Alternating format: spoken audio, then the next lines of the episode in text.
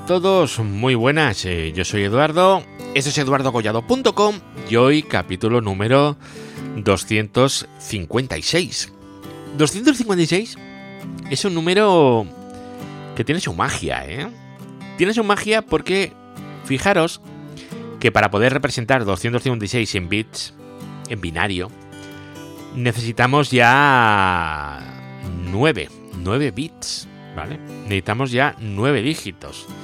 Es decir, eh, con el capítulo de hoy ya dejamos los 8 bits atrás, entramos en el noveno y, oye, mmm, es muy respetable ya, ¿eh? Empezar con el, con el noveno bit, capítulo 256. Mm, no está normal. Bueno, esto puede sonar un poco friki, ¿vale? Un poquito raro, pero me hace ilusión contároslo, así que, bueno, pues no he podido contenerme, yo lo he contado.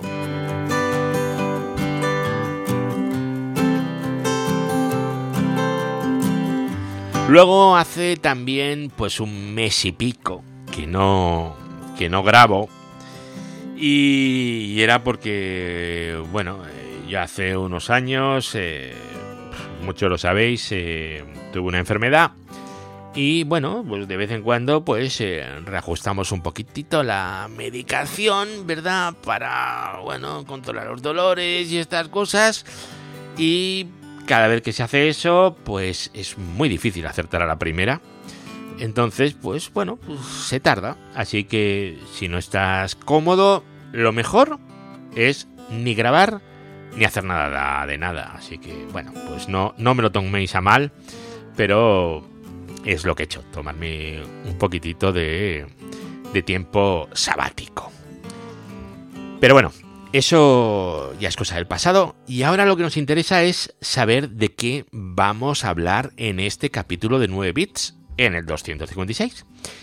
Pues veréis, hoy vamos a hablar, o bueno, voy a hablar yo de BGP en iCast, que es eh, realmente es una chorrada, es una cosa sencillita, pero que tiene un nombre como con mucho glamour, ¿vale? BGP en iCast, wow, esto esto suena suena muy importante y bueno, realmente es, no tiene nada del otro mundo, pero bueno, yo os, eh, yo os lo cuento. Además, ya os aviso de entrada que a nivel técnico no tiene nada, ¿vale? Es, es sencillo, simplemente es eh, entender un poquito el concepto y ya está.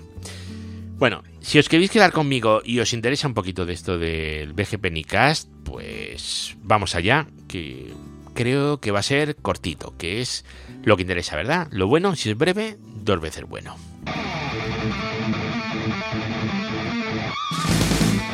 Redes, hosting, tecnología, eduardocollado.com. Bueno, no sé si os habéis dado cuenta que hay mucha gente cuando llega una conexión a internet nueva que dice, voy a probar la conexión. Se remanga, se pone la camiseta de hacker, ¿no? abre un terminal y pone ping 8.8.8.8.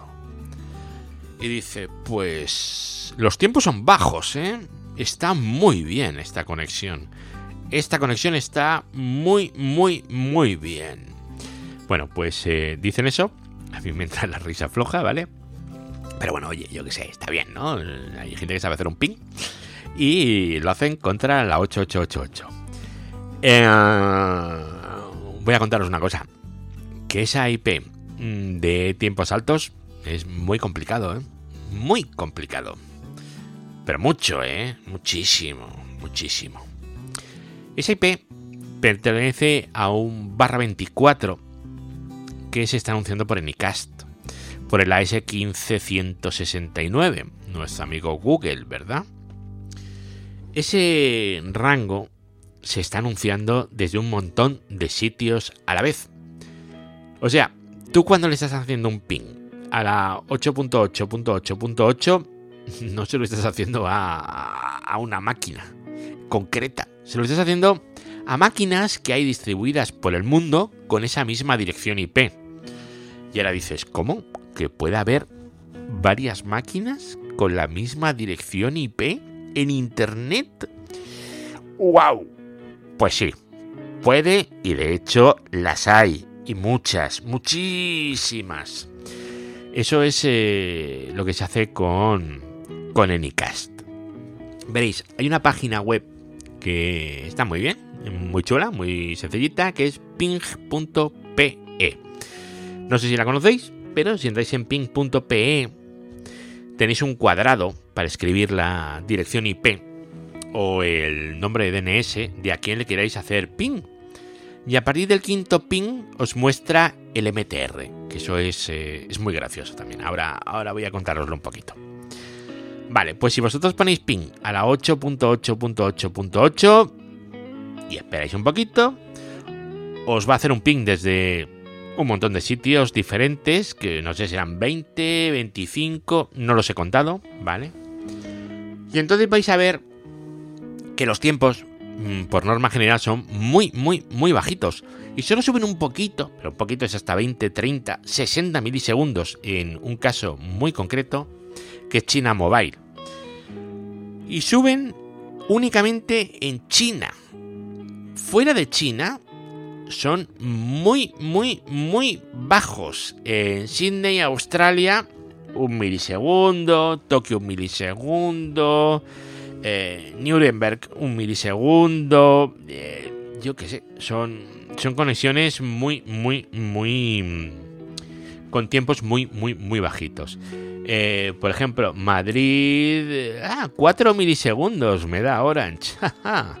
pues no, no está muy allá esto. Pero bueno, es una conexión de residencial la que tengo. 4, vale, pues 4 me da. Perfecto, no hay ningún problema. Em, ¿Qué es lo que pasa? Pues eh, lo que pasa es que en todo el mundo da el mismo tiempo. Y vosotros sabéis que la velocidad de, la luz es constante, ¿verdad? 300.000 metros, kilómetros por segundo. Eh, más o menos. Así, punto gordo, eso. Podéis ajustar más. Pero bueno. ¿Qué es lo que ocurre? Que como la velocidad es constante, si la distancia es mayor, pues el retardo será mayor. Si la distancia es menor, el retardo será menor, evidentemente. Entonces, si tenemos un milisegundo en Sydney, un milisegundo en Ámsterdam y un milisegundo en Nueva York, tenemos un problema. Porque no se puede tardar un milisegundo en llegar desde tres puntos que están distribuidos por el globo. Es imposible, porque tiene que estar más cerca de uno que de otro y un milisegundo no es lo que se tarda en cruzar el Atlántico. ¿vale? no, no, no se puede. O sea, eh, es que es imposible, es imposible. Entonces eso lo que significa es que ese rango lo estamos anunciando en Sydney, lo estamos anunciando en Nueva York, lo estamos anunciando en Ámsterdam, lo estamos anunciando en Madrid, lo estamos anunciando en 17 sitios bueno, quien dice 17, dice 80, 90, 100, no sé en cuántos sitios eh, Google estará anunciando ese barra 24, ese 8.8.8 barra 24. Vale, eso es el Anycast, anunciarlo desde varios sitios a la vez y tener en un montón de sitios máquinas con que responden a esa dirección IP todos las mismas IPs, ¿vale? Todos las mismas IPs.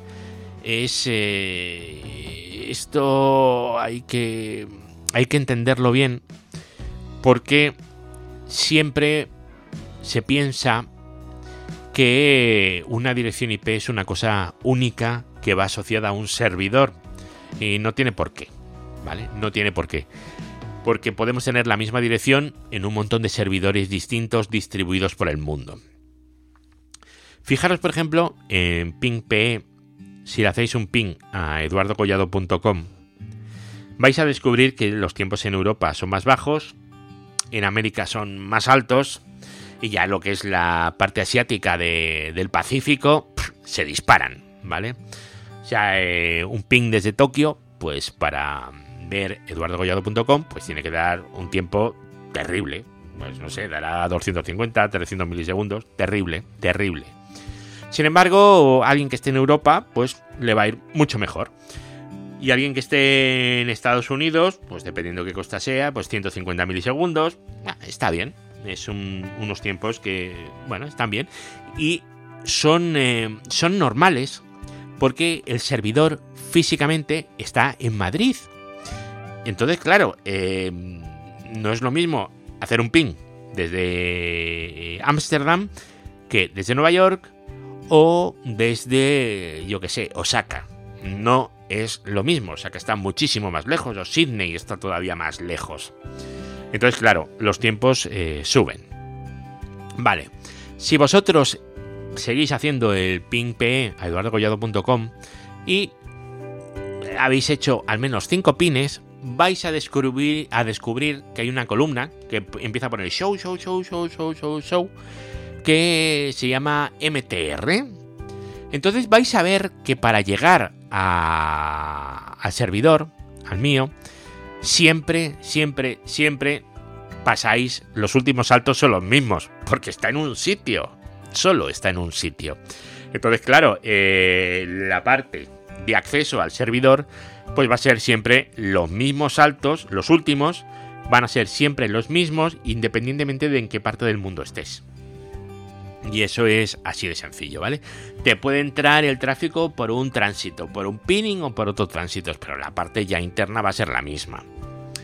Sin embargo, si hacéis este mismo experimento con la 8.8.8.8 y esperáis que haya 5, vais a ver que el MTR, la dirección IP que va antes de dns.google, que sería eh, la famosa 8.8.8.8, es distinta IP.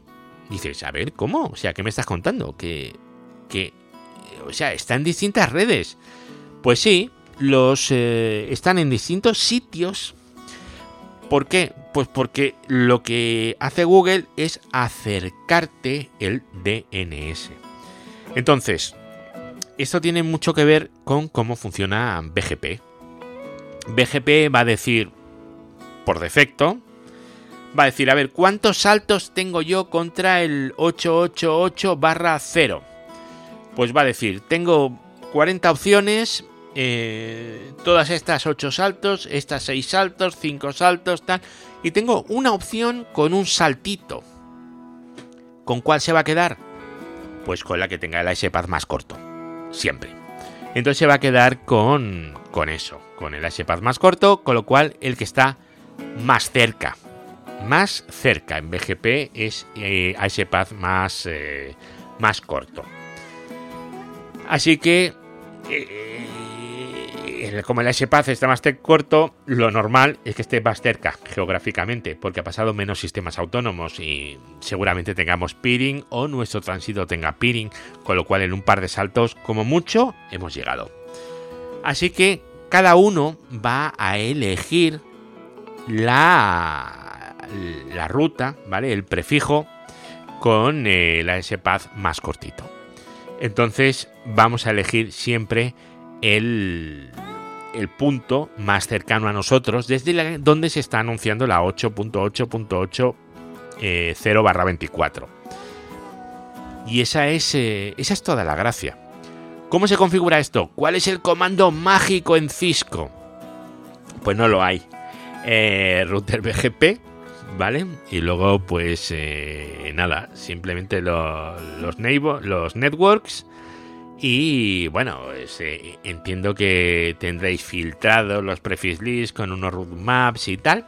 Pues todo eso es lo único que tenéis eh, que hacer. Es exactamente lo mismo que si no tuvierais eh, Anycast.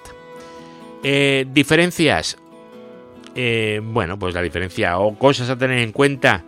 Pues es bonito que uséis un sistema autónomo diferente, eh, para eso barra 24 concreto. ¿Por qué digo todo el rato barra 24? Porque en IPv4 el barra 24 es lo mínimo que deberíamos de anunciar por, eh, por BGP. De hecho, eh, sigue existiendo mucha gente que todo lo que es más pequeño de barra 24 lo tira, lo descarta. Entonces, lo suyo es usar el, el, barra 24 y no usar uno menor. Evidentemente, esto funciona exactamente igual con ipv 6. Exactamente igual, ¿vale? Eh, y luego, pues es, que no tiene más. ¿Esto para qué nos puede servir? Pues esto no puede servir pues para servicios eh, como por ejemplo el DNS, que te da igual preguntarle a uno o a otro. Además es UDP, ni siquiera hay, conexión, o sea, es eh, es muy cómodo, muy cómodo. Ahí tú agarras, preguntas, te contesta y ya está. ¿Que no te contesta? Pues vuelves a preguntar y ya te contestará otro. O sea, es que no hay, no hay mayor problema.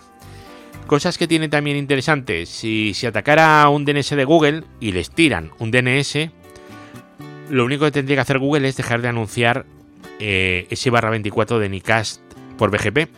Y entonces eh, si a ti tú usabas ese y ese se ha quitado, empezarías a ir a otro, que no está tan cerca, pero da igual, vas a otro. O sea, las ventajas son, son muchas y es un, y es un, bueno, es un sistema que está, que está fácil, es cómodo y sirve para anunciar el mismo direccionamiento desde varios sitios. Bueno, pues esto es eh, BGP Nicast como podéis ver, no es eh, nada complicadísimo y es lo que utilizan eh, sobre todo muchos proveedores de DNS. Google utiliza esto, o el 11111 también lo utiliza, o hay mucha gente que utiliza el Anycast para este tipo de cosas. Y bueno, es, eh, es interesante saber que, que esto existe. Así que por favor, cuando vayáis a comprobar una conexión a internet no le hagáis un ping a la 8888, que esa os va a ir bien siempre, hombre. Probar contra un sitio al que queráis llegar de verdad, no contra esa, es que esa siempre, siempre, siempre os va a funcionar correctamente y sin problemas. Redes, hosting, tecnología, eduardocollado.com.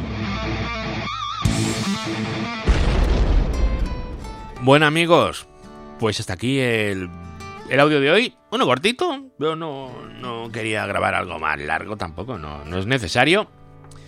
Y nos volvemos a escuchar en el próximo, ¿vale? En el próximo capítulo que grabe, que será el 257, supuestamente, ¿no? Claro, 256, siguiente 257, es normal. Y nada, ya sabéis que si me queréis encontrar, podéis eh, localizarme en Tecnocrática, Neodigit. Y bueno, y ahí si llamáis y preguntáis por mí, pues eh, os atenderé. Y si no, alguno de mis compañeros, encantados. Son una gente majísima. Ellos y ellas, ¿eh? Todos, todos, todos. Bueno, pues eh, volvemos a escucharnos en la siguiente. Un abrazo y cuidaos mucho.